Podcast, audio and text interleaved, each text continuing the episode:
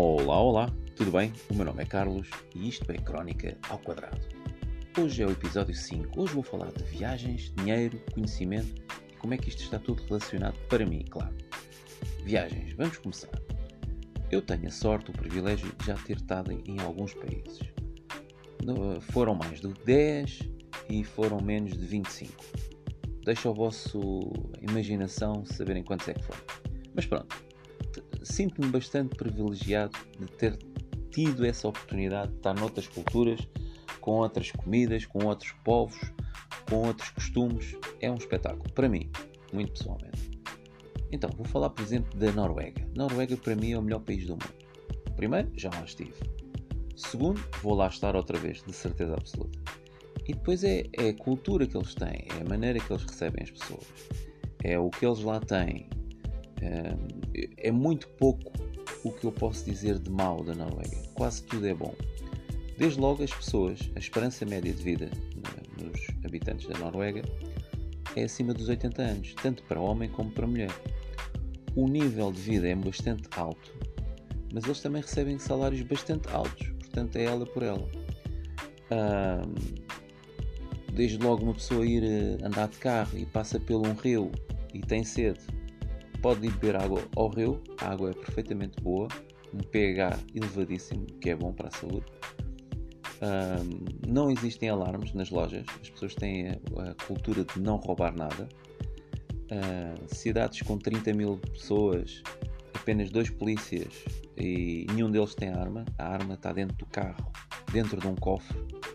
Ou seja, é um, é um sítio nada violento exceção feita àquele atentado que houve, o outro matou 80 pessoas, mas isso nunca aconteceu e possivelmente nunca vai acontecer outra vez. Ele era maluco e, e continua maluco e infelizmente as pessoas morreram todas. Mas pronto, acontece.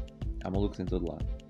Mas a Noruega tem a melhor doçaria que eu conheço, inclusive Bélgica, francesa, Estados Unidos. Epá, não há comparação. Eles são mesmo muito bons em doces bolos e essas coisas, para quem gosta, não é bem a minha praia, mas pronto, acho que são muito bons. Um exemplo, um exemplo para vocês verem a cultura deles. Eu fui a uma loja de brinquedos com uma das minhas filhas e andámos, logo aí é um grande erro, entrar com uma criança numa loja de brinquedos. Quero isto, quero aquilo, quero o outro, e eu só a pôr dentro do carrinho. Claro que depois, quando fôssemos a sair, levava para aí um balão, uma coisa básica, só para. Era para, para passar algum tempo com ela. Entretanto, há ali uma situação que ela começa a se apertar mal eu disse: Ah, vamos, mas é embora.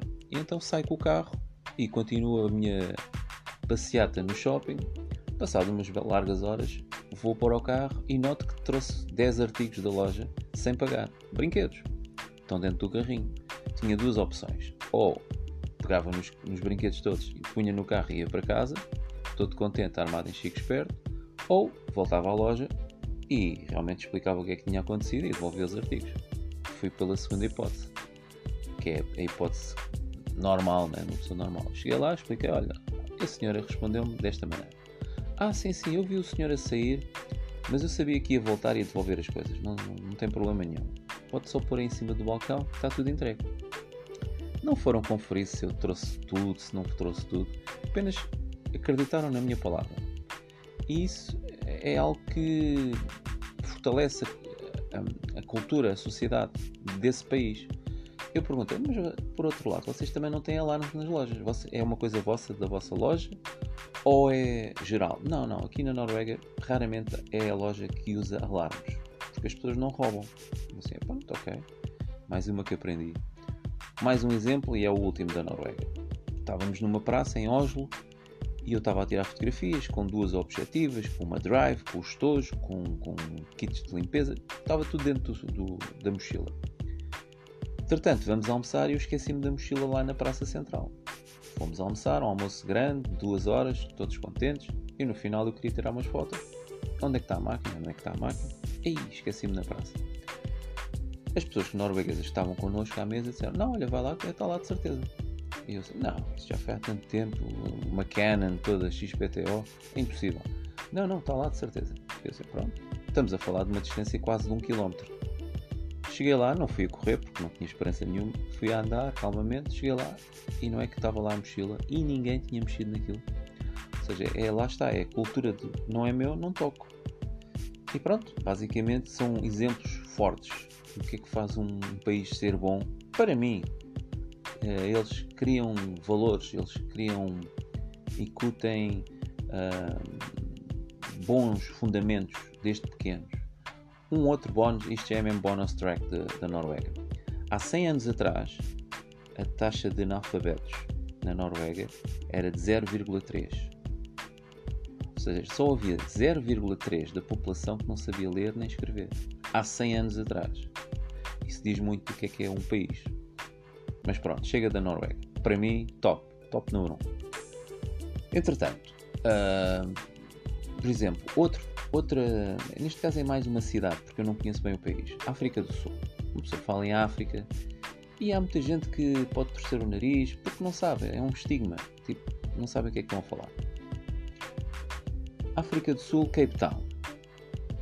Quando eu digo Cape Town, qualquer pessoa que já esteve em Cape Town, qualquer pessoa que é de Cape Town, não existe. Eu não conheço ninguém que não goste de Cape Town ou que não queira lá voltar. Preço, qualidade, tudo muito barato, tudo muito bom. Nível tecnológico, bem avançado. A nível de higiene, tudo limpinho. Ou seja, eles criaram ali um, uma, uma cidade que é, é um espetáculo. Cape Town está igual para igual, se não for superior, a quase todas as cidades europeias, capitais. Não, não tenham dúvidas no que eu estou a dizer. E quem conhece sabe que eu não, não estou a mentir. Para vocês verem, eu, na primeira vez que fui a Cape Town, já fui 3 ou 4 vezes. Primeira vez que vou a Cape Town, ao fim de dois dias, eu comprei um jornal para ver casas para comprar. Para comprar uma casa lá. Não que eu tivesse o dinheiro, mas só para ver qual era o preço das casas. Mas tal era a, a fixação de Cape Town. Tem tudo, tem praia, tem campo, tem um, museus, tem Rota dos Vinhos para quem gosta. É um espetáculo. As pessoas são super amáveis, super simpáticas, fazem tudo. Um exemplo de Cape Town. Uh, estava com a minha esposa, ela teve uma dor de dentes, uh, temos que arranjar um dentista. Claro que estamos de férias, não há seguros, não há nada, é tudo a pagar à vista com dinheiro. Fomos a um, a um dentista, eles não tinham vaga para nós. Eles, nesse dentista, ligaram para outros 5 dentistas para marcar uma vaga para nós irmos nesse próprio dia. E não tinham nenhuma filial, não era nada de franchising com os outros dentistas. Fizeram esse favor para nós. Percebem? É tipo, nós temos que sair para conhecer outras culturas para ver o que é que há lá fora. Agora vocês dizem, isto agora é relacionado com o dinheiro. Há pessoas que trabalham muito, muito mesmo, e gostam de trabalhar, são workaholics. Tudo bem, gostam de olhar para a conta bancária e ver lá 000000000000000. Não é toda a gente que vê esses zeros todos, mas muitos zeros. Gostam de ver muitos zeros e com um à frente. Uh, tudo bem, mas vamos por partes. Tem que haver um equilíbrio entre o que nós trabalhamos, esforçamos para ter na conta bancária e naquilo que nós vamos gozar enquanto temos saúde uh, física e mental para usufruir disso mesmo. Porque não é a partir dos 60, 70, 80, 90 é que vamos curtir a vida. Não, nós temos que ir curtindo a vida conforme seja possível. percebem o que é que eu estou a dizer ou não? Eu acho que sim, acho que é bastante fácil este pensamento.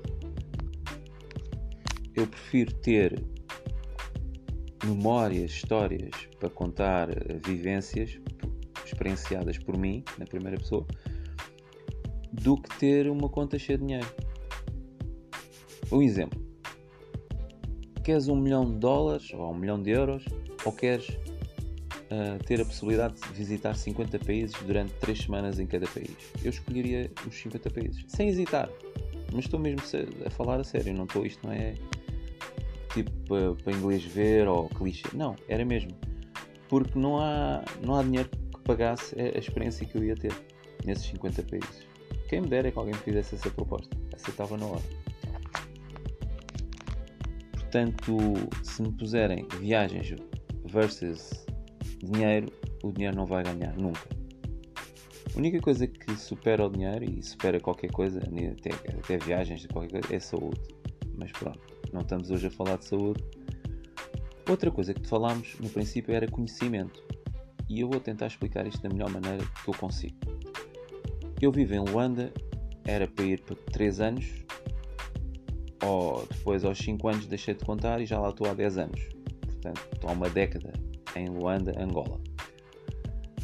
Quando nós vamos para, outra, para outra, outro país que não é o nosso de origem, uh, nós temos que abraçar a cultura, temos que uh, ter atitude. Quanto mais rápido nós fizermos isto, mais depressa parece que o país também nos abraça e nos recebe da melhor maneira possível. Ou seja, não há choques. Nós temos mesmo que ir com a tal mente aberta. É muito mais fácil o processo. Uh, a adaptação, o jogo de cintura, faz com que nós uh, encaixemos melhor as linhas do jogo que são traçadas pelo país que nós estamos a ir. E uma outra forma de nós acrescentarmos algo ao país para onde nós vamos é sair e ir a outros países para trazer o que nós aprendemos noutros países no país onde estamos, seja de origem ou não, o país que nós vivemos.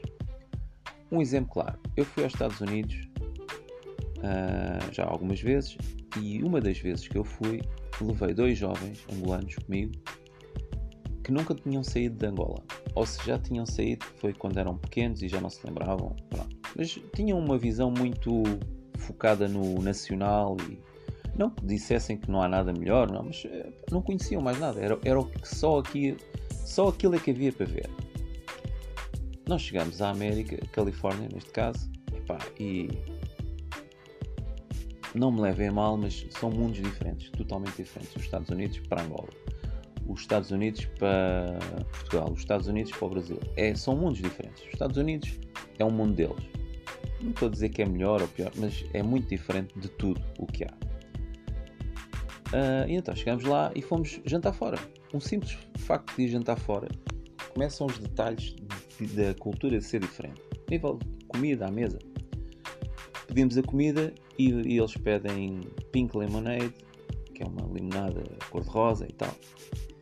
E vem aquele sistema do refill. Tipo, eles acabavam de beber e vem o refill. Eles enchem tudo e põem na mesa. Eles bebem, eles enchem na mesa.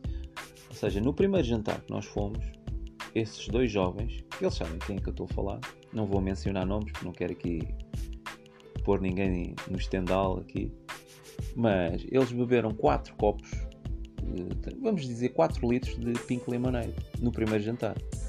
No segundo jantar já não beberam 4 litros porque já sabiam como é que era o sistema, então só beberam 2. Percebem? Este, este tipo de conhecimento básico, isto é muito básico, mas faz diferença. Quando esses jovens pegam neste exemplo, é um exemplo muito, muito fácil de, de passar, voltam para Angola e quando alguém me pergunta, então como é que foi Unidos? Epá, foi muito fixe. Eles até lá têm lá um sistema de refill, não sei o quê. Ou seja, eles estão a trazer conhecimento de cultura geral, básica, mas que é fácil de passar a outras pessoas que ainda não saíram desse próprio país onde eles estão. Quando digo isto, digo outra coisa de ir ao supermercado e nós vamos ao supermercado e temos, por exemplo, 20 qualidades de leite. Nos Estados Unidos eles têm no mesmo corredor 200 qualidades de leite. Se forem às batatas fritas, há 300 batatas fritas diferentes.